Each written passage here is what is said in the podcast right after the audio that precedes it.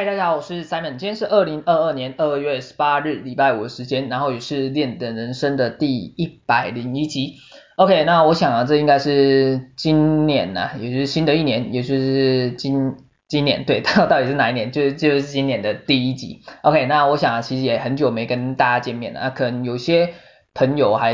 以为我不录了，不过当然没有，我依然还在，只不过。前几个礼拜我，花一些时间稍微去整理一下我的一些事情，然后也回顾一下我去年的计划啊与目标的完成的状况。那在今年呢，也重新的设定了一些新的计划跟目标要去做一个执行。那当然呢，就是去年因为也有些目标跟计划也尚未完成，那今年也会继续将这些目标。继续的执行下去，那也同时呢，可能会去做一个修改，可能会加入一些新的方式或者新的方法去制作新的那个行动计划，然后去帮助我这个目标，去让它更可以去达成我要的这个目标状况。OK，那再关于那个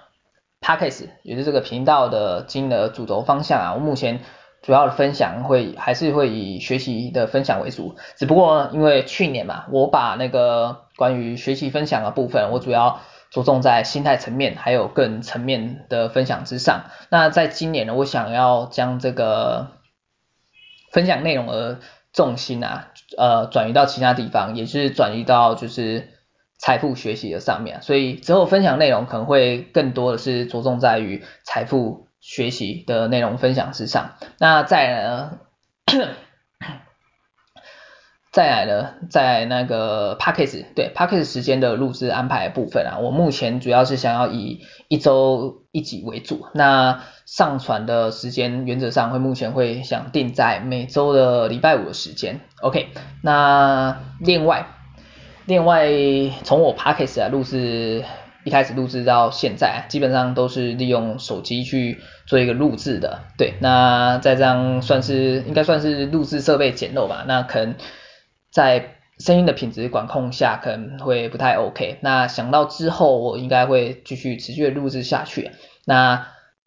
因此啊，我想也应该也是是时候去添加新的设备啊，就是之后啊，我可能会想要再去购买个麦克风之类的，OK，那以上是我。简短的一些新年的一些想法的分享，OK，那那那言归正传，OK，那今天呢，主要想要跟大家分享的内容啊，分享的主题是想要聊一聊一下有关加密货币的的一些内容或者是相关的想法，对，那。关于加密货币啊，我想是近年来十分火热的一个话题啊，因为去年算是整个加密货币的市场呈现一个牛市的状况。那这我想这应该是继哪一年啊？二零一八年吧。二零一八年那时候加密货币的也是一个兴盛的兴盛的时期。那继二零一八年之后啊。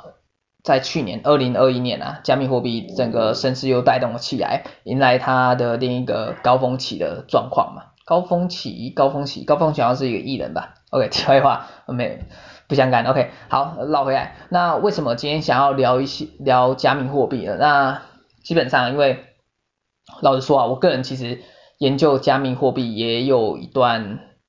时间了，然后也去研究相关的资讯，对。那在这样的情况之下，其实我跟身边朋友聊天的时候，其实发现到其实蛮多人啊，对于加密货币这个领域其实没有太多了解，甚至还有一些人啊，其实仍然依然认为加密货币只是一个骗局而已。OK，那关于这一点啊，其实我想要再分享，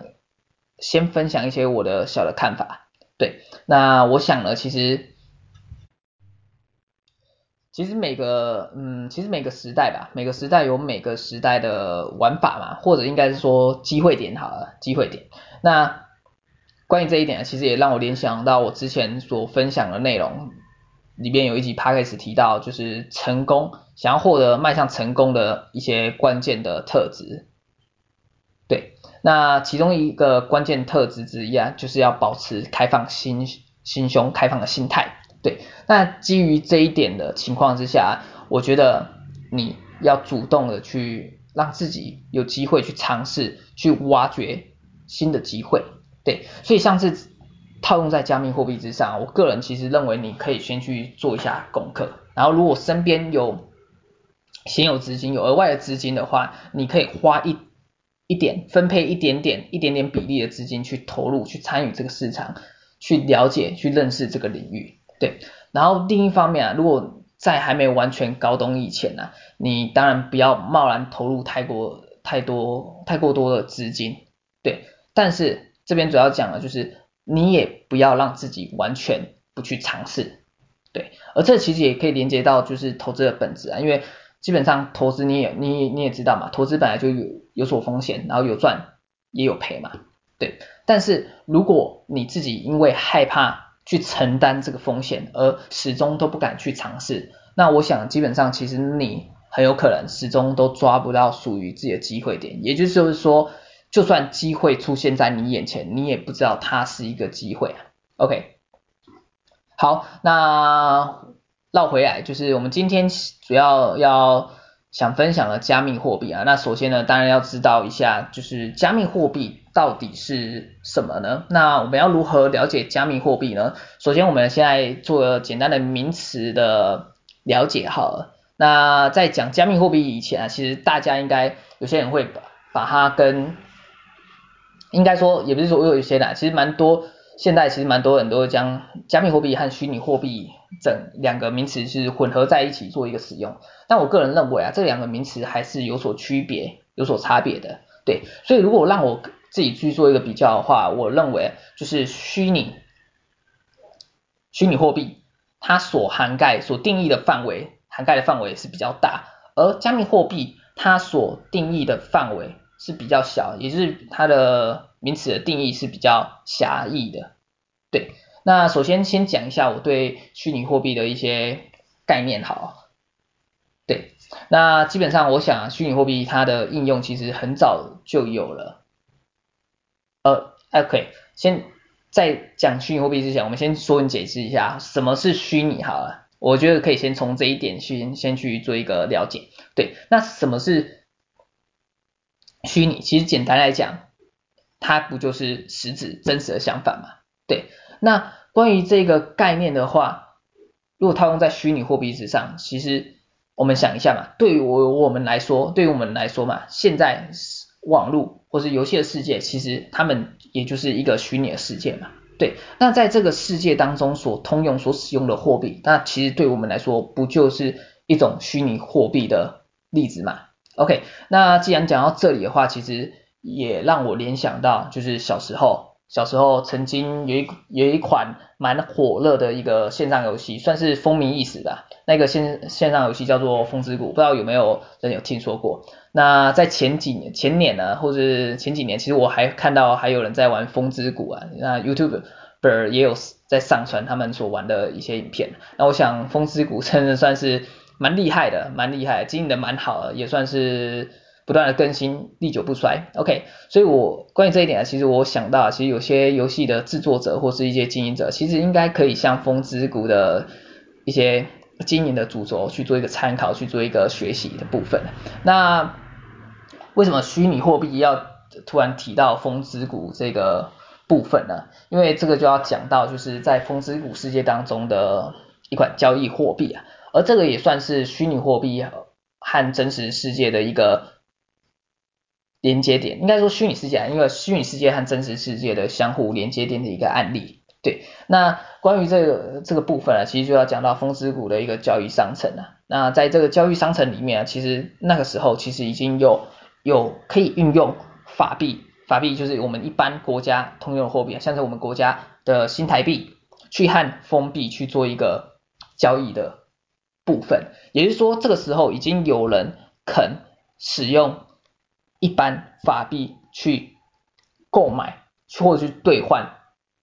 风之谷的风币这种虚拟货币了，对，而这个概念其实也就像是我们一般现实当中的换汇的概念嘛，也就是不同国家之间兑换不同国家币种的一个方式。OK，那大大概简单了解一下虚拟货币之后，我们进到加密货币的部分，其实我们可以从虚站在虚拟货币来看加密货币而言的话，基本上加密货币其实就是虚拟货币更准确、更精确的一种讲法嘛。对，因为加密货币其实它就是一种透过密码学的概念去设计的一种虚拟货币。OK，那想要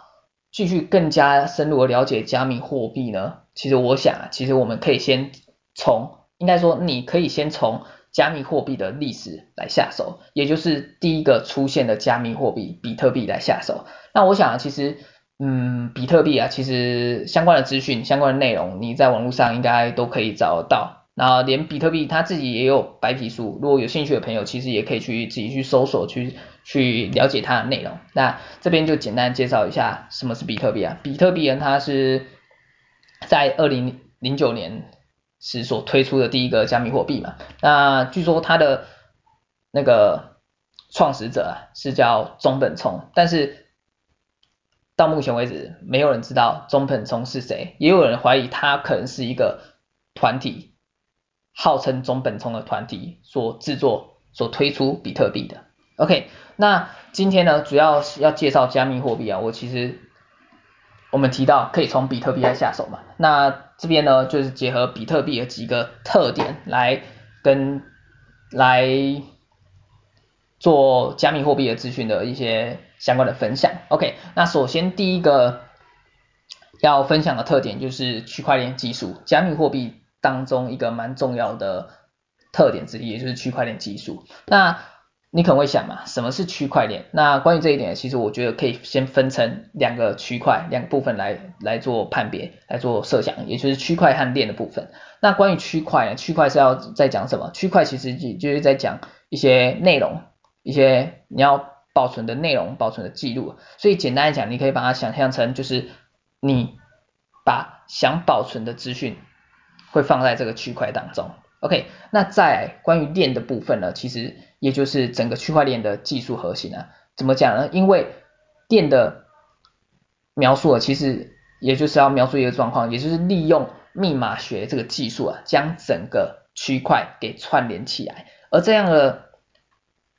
的描述啊，其实也就是像是锁链一样嘛，所以这个合成起来就是区块链，其实蛮有。蛮有一个意象的展现的，意象的展现的，对。那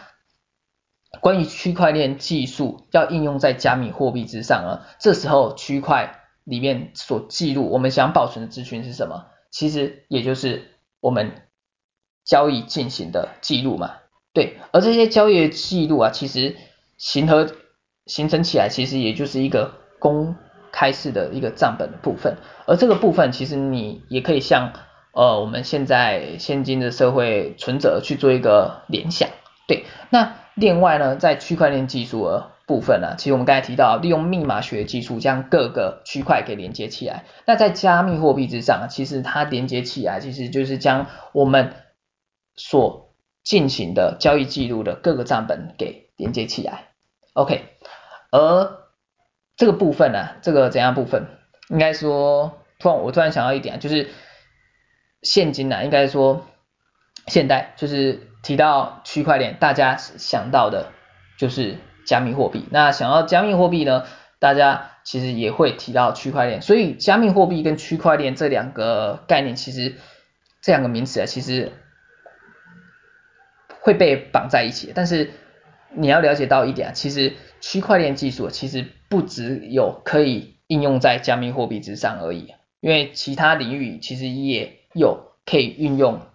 加密货币的时候，不，说错，也可以运用那个区块链的时候，像是 DeFi 去中心化金融，或是近期蛮火热的，也是蛮火热的一个话题 NFT，甚至像是一些比较传统产行业、传传统产业，像是旅游业，我记得旅游业就曾经有使用过那个区块链，运用区块链技术去开发。他们的那个住宿管理的系统，然后利用区块链技术去帮他们的管理的订房资讯啊，或者是那个房间的库存的管理，去提高他们整个的效率化。OK，所以首先呢，简单简单来讲哈，什么是区块区块链？简单来讲一下区块链的概念嘛，你就先你先可以有这样的底啊，就是区块链概念在讲什么？其实也就是透过密码学去保护一个资料库的一个概念。我个人觉得可以先这样设想。OK，那这这在我们了解完区块链技术之后，我们进到第二个第二个第二个特点啊，就是要分享的第二个特点就是去中心化的这个特点。OK，那什么是去中心化呢？同样，我觉得可以以反例来做一个设想，像是现在现在这个社会啊，什么是中心化代表？其实你应该马上可以想得到嘛，就是政府。像是政府，它就是一个中心化的代表。OK，那在这个样的中心化的情况之下，其实我们每一个人也是各方的资讯，它是交由这个政府这个中间者去做统一管理部分。对，那在这样的情况下，其实相对的话，其实因为有人统一管理嘛，其实也会有一个系统化展现出来。而在这样的有系统的情况之下，其实我们如果以一个理想世世界去做个设想的话，有中间者去帮助我们管理这个系统，那这个时候其他人可以去做他们该做的事情的话，那这个社会再说应该，或这个世界再说应该会不断的去进步，很有效率的进步下去吧。对，那在这样的情况之下啊啊怎样？我们把那个中心化的角色运用在那个针对在加密货币之上。我们要探讨的其实不是就是金融体系这个领域的事情嘛？那在金融体系中的中心化的代表，其实你可以想到，其实也就是银行的部分，对。但是你要想到，就是在这个中间者的部分啊，在这个中心化中间机构中间者的部分啊，其实其实怎样？其实它依然是由人所主导的，对。而你。应该也会明白一点一点吧，只要是由人所处理、所由人所规划的，那一定会有漏洞的地方。对，那讲到这个漏洞的部分，关于这个金融体系的漏洞部分，会发有可能会发生什么漏洞？首先，首先在那个货币的发行，好了，货币的发行的数量上啊，因为你也知道，发行货币的发行的数量是由发行人所掌控嘛，所以一旦这个货币的数量啊，是不是？有可能会会被发行人单方面的去更改这个数据的可能性。OK，那另外呢，在收钱的部分，哈，就是银行，我们都知道啊，资金储存在银行当中，对，但是在这个这样的中间机构部分，它是由人所组成的，对，那这样的情况之下，如果其中有人有不良的人士啊，他心怀不轨嘛。他会不会把这中间这些资金偷偷的去放置、放进、放进自己的口袋当中啊？对啊，所以你就可以看到嘛，现在时不时有时候就会出现一些挪用公款的新闻，其实也是类似的漏洞的概念。OK，那再来还有什么漏洞？嗯啊，那个印钱、印钱的部分啊，就是钞票印制吧。对，一旦钞票印制啊，可能如果太过泛滥的不断的印制下去，那数量一旦变多，那自然相对的货币的单一单一的价值也就会开始下跌嘛，对，而这也就是大家所熟知的一种状况啊，就会造成通货膨胀嘛。你一样的数量的货币可以买到的购买的能力会随之下降嘛，对，这里其实也是它相对的一些弊端之一啊，对啊，那拓站在这个基准点，我们回来看。去中心化部分，那什么是去中心化？其实也就是要去掉这个中心化，我们就是要拿掉中间者这个监督的角色嘛。对，那在这样的情况之下，没有中间者监督的情况之下，我们的资讯也，我们那些所一开始所统一管理的资讯，其实也就是外放出来，也就是不单只有集中在某处，而是每个人都可以看到。的部分，那在这样的去中心化情况之下，其实也就是可以帮助我们去处理、去解决刚才所提到的一些不良的安全性的问题，或是去减少一些人为的错误。那另一方面，其实也可以想到一点呢，就是一点是这样，就在我们进行交易的时候啊，因为没有去中、没有中心化、没有中间者的角度啊，假设今天你交易的时候转账，像是转账的时候，好，你今天要发送。呃一笔资金给另外一个人。但在正常的情况下，在我们现在这个社会情况下，我们是要从银行，因为我们都把钱，大部分都把钱存在银行当中嘛。而这个时候，我如果要转账的话，我是要告诉这个银行我要转账给谁。那中间的时候会经过一道手续的部分呢，基本上其实像这种中心化，这也算是它的一个缺点之一嘛，就是去降低它的一些像是交易的过程，交易过程效率化会不高。对，而这个时候去中心化的时候啊，其实也就是单一性，单一性就直接进行转账、进行交易部分。这个部分其实也就是帮我们助我们将这样的效率性去做一个提升的部分。OK，对，那再来这是第二个分分享的特点，就是去中心化的一个概念。OK，那再来要分享第三个特点呢，其实也是公认账本的这个部分。那基本上，其实账本的概念啊，其实在刚才区块的部分其实有提到嘛，就是在那个加密货币之上，其实每个区块其实代表就是我们交易所记录的账本嘛，公开式的账本。对，那关于这个账本的部分，公认账本的部分，它其实也就是加密货币的一个本质之一啊，因为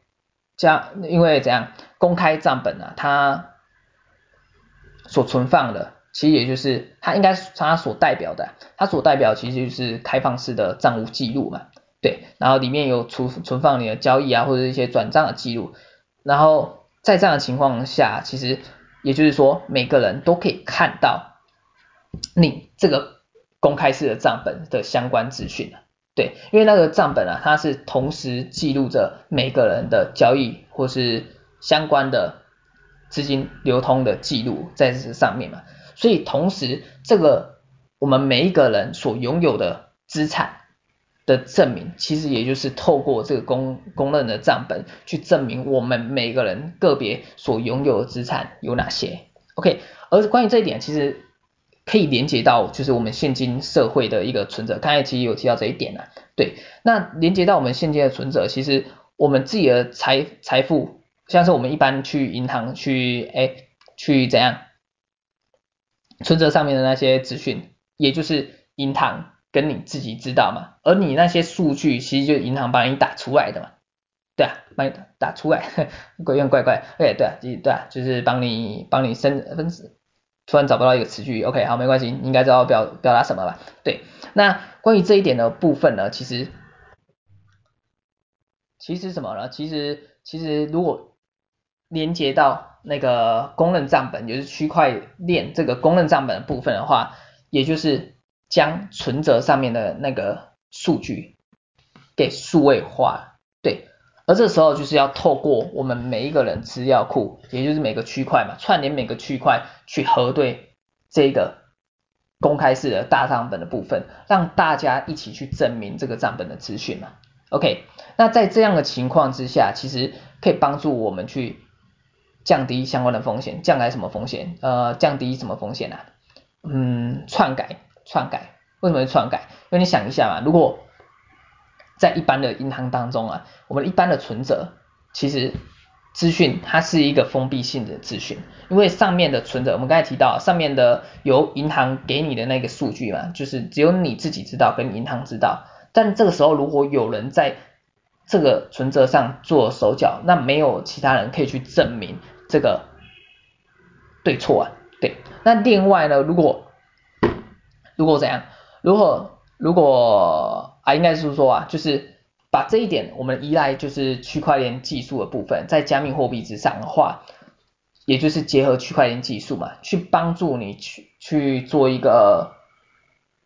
在这个公认式的账本去做一个验证的部分，而这个时候是需要区块链上足够的用户去帮助你去做验证。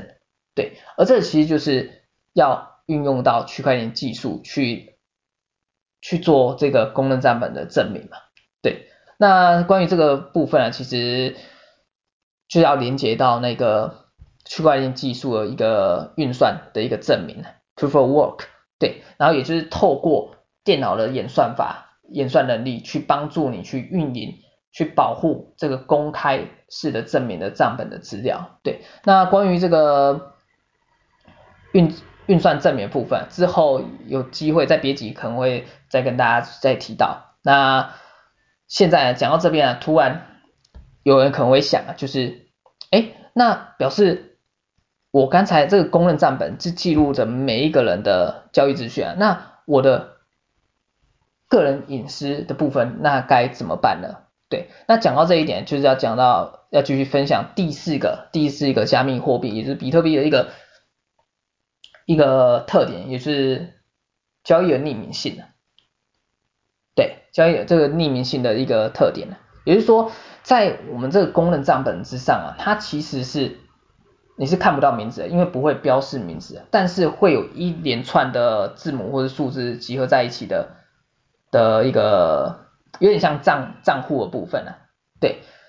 有点像账户的部分，所以每一个人是不知道每个人名字是谁的，只能看到这些账务的资讯、账户的资讯。对，但是如果万一有一天呢、啊，哎，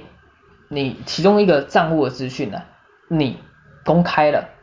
是你自己的，你公开了，那表示别人就会把你连接在一起嘛。那每其实每个人都看到你这个账户资讯在那边做什么，其实大家都会知道你在做什么。对。OK，那既然讲到这个隐私性的问题啊，就是讲到个人资讯隐私性的问题啊，那就是要再提到有关有关另外一个特点，也就是加密货币的钱包啊。那既然讲到加密货币钱包，也就是它为什么要讲到加密货币钱包？因为它是加密货币主要储存的地方嘛。对，那关于加密货币的钱包啊，主要有三个。地方你可以去三个部分可以去做一个了解部分，包含钱包地址，然后公钥匙、私钥匙的组合部分。对，OK，那首先我们来讲一下私钥匙的部分，好了，对，私钥匙算是整个加密货币钱包的一个关键关键点，因为你要知道一点啊，就是你今天拥有私钥匙才算是加密钱包，是吧？这个公司会。才叫才算是加密货币资产真正的拥有者，对，也就是说，只要有谁拥有你这把私钥匙，那表示他就可以使用你加密你你这个账户当中加密货币的资产，OK，对，那关于这个私钥匙啊，这个私钥匙它基本上它是一种随机乱数所产生的，对，而站在私私钥匙之上，它是作为一个起始点，它。做一个起始点，我口齿不清，OK，做一个起始点，它是可以去推导出公钥匙的部分，对，然后基本上有一个概念，就是公司钥匙基本上是成对出现的部分，对，那 那什么，刚刚才讲到就是成对出现的部分嘛，成对公钥公司钥匙是成对出现，那。基本上私钥匙它可以推出公钥匙，但是你要知道，就是公钥匙它没办法反推回私钥匙，对，所以最为关键的私钥匙，这个你一定要保存好的部分。而公钥匙的部分，它是经由私钥匙在经由一些加密之后，随机乱数所产生的。关于公钥匙的部分，其实当别人知道，其实也没有关系。然后从公钥匙的部分啊，其实又可以去推导、去演变出，应该说演变啊，对啊，去又可以去变出、转化出钱包的地址的部分。当然不是说公钥匙可以直接变成钱包地址啊，因为中间经有很多转换的步骤，这边就不不仔细讲了。OK，好，那在第三个部分，就是加密钱包中第三个特点、第三个重要部分，也就是钱包地址的部分啊。这个部分是要干嘛？也就是说，今天有人要进行转账的时候，你你一定要提供一个收账的账号嘛，要让他进行转账。对，那这时候转账的时候啊，就是要提供的这个账号，其实也就是指钱包地址的部分。对，那在转账的时候啊，通常会建议再确认一下你的钱包地址是否准确，因为一旦转错的话，基本上你的加密资产其实也就拿不回来，除非你转错了那一个人他会。他要再转回来给你，不过通常你也不知道那个人是谁嘛，所以也也就可能就不见了。所以这个其实相关的新闻也层出，也算是蛮多蛮多的啊，就是很多人就是因为哎加密货币转错，那转转错不知道转去哪里，那其实也拿不回来，其实蛮多这样的资产，加密资产就损失在这个转账当中啊，所以是蛮需要去做仔细的检查，去小心的部分。OK，那刚才提到嘛，加密货币的钱包当中啊，有一个重要关键点就是这个私钥匙啊，因为你要知道啊，因为在这样加密货币这个区块，应该说这个领域当中啊，因为我们刚才提到一个特点啊，就是去中心化，也就是说这个时候没有中间者在帮你管理这笔之间的部分，也没有监管单位的时候啊，其实没有人可以帮助你去阻挡这个款项的其他的一些非像非法交易，也是没有人可以冻结你原本的账户里面的资资金，对，所以。一旦有人持有，一旦有人怎样拥有你的私钥匙啊，只要他愿意的话，他随时都可以把你的这个账户的加密资产给转走，对啊，所以私钥匙一定要保，一定要保存好，这是一个重点。OK，那在加密货币的它的钱，加密货币的钱包啦，钱包的种类其实又可以分成冷热钱包。的部分，那这个关于这一点啊，之后也会想要在其他集再做介绍，今天先先跳过，OK，好，那最后一点啊，最后想跟大家分享的一个特点，也就是加密货币的一个特点是货币数量限制，对，那以比特币来讲，好吧，数量是一开始设定数量是有所限制的，这是由它的一开始的演算法的规则所规定的。一旦规定经就是没办法去做改写嘛，所以你可以从这一点你可以发现到啊，就是它不会像一般的货币被稀释掉它的本身的价值嘛，因为一旦数量会不断的增多，就是像刚才提到印钞票一样，一般的法币嘛，我们印钞票，然后数量一旦变多，那本身的一固定的那个货币的价值也就贬值嘛。而造成怎样的情况？造成通货膨胀的产产生嘛？对啊，那所以说啊，就算你拥有相同货币的数量，随着时间不断的过去，哎，你是相对而言你是拥有的那个，不好意思，闹钟响了，OK，你所拥有的资产的价值也是越少的。对，那关于关于这一点呢、啊，其实。又让我怎样？又让我联想到像是贵重金属的部分呢。贵重金属，那为什么要谈到贵重金属啊？也就是它的稀缺性嘛，它数量的限制啊。透过这个稀缺性而造就它本身的本身的价值。对，那我这边呢自己也有观察到一个特点，也是你你可以看一下黄金它的历史的价格走向。对啊，以黄金历史的价格走向，它就是。因为稀缺性，刚才提到稀缺性造就它的价值，所以它的历史走向跟美元相比的话，它的价格是不断的上升的。对，OK，那另一方面呢，其实在比特币的身上，其实你也可以观察到比特币的历史走向，其实也有一点异曲同工之妙的意味在。对啊，因为像目前看起来，其实长期趋势都是一个。向上的趋势，对啊，所以这个其实反映什么？其实反映稀缺稀缺性存在的一个价值的部分。OK，对，那另外呢？另外虽然说啊，另外虽然说加密货币啊应该都要有货币限制的特性，但是其实你如果去有在研究一些加密货不同的加密货币的一些币种、一些山寨币的部分啊，其实你可以发现到有些加密货币的数量的设置啊，并非有所限制的。对，那。关于这一点之后也会再做个分享。OK，那今天呢，我想今天就先分享到这边哈，就是今天稍微介绍一下，就是关于加密货币的一些相关的资讯与特点的部分。对，OK，那我想啊，其实我个人其实对于加密货币啊、区块链这个领域啊，其实我觉得算是蛮期待，因为我觉得这个领域算是充满了非常大的潜力。OK，那如果以以科技奇一点的角度来看啊，我觉得加密货币和区块链其实他们也算是一个奇异点的部分，因为老实说，如果它没有出现，我个人啊，以我的的小脑袋应该从来也不会想到有这种东西可能出现的可能性的。对，那基本上除了今天所聊到加密货币、区块链以外呢，其实。其实很多刚才提到，应该是这样讲啊，刚才提到一些区块链的技术，不只可以应用在加密货币之上，还有很多不同的领域。刚才提到 DeFi 啊、NFT，甚至像是元宇宙，元宇宙也算是近期蛮火热的话题之一啊。之后有机会也都会跟再跟大家做个分享的。OK，那另外呢，如果你听 Simon 的 Podcast 已经有好几十日的朋友呢，你可能也听说，也也听我说过啊，我自己也有建立。个人的网站部落格部分，那我自己也有整理一些相关的加密货币的相关文章的部分，放在我的网站部落格当中。对，然后有一篇是关于在讲虚拟货币、加密货币的一些入门的一些资讯。对，那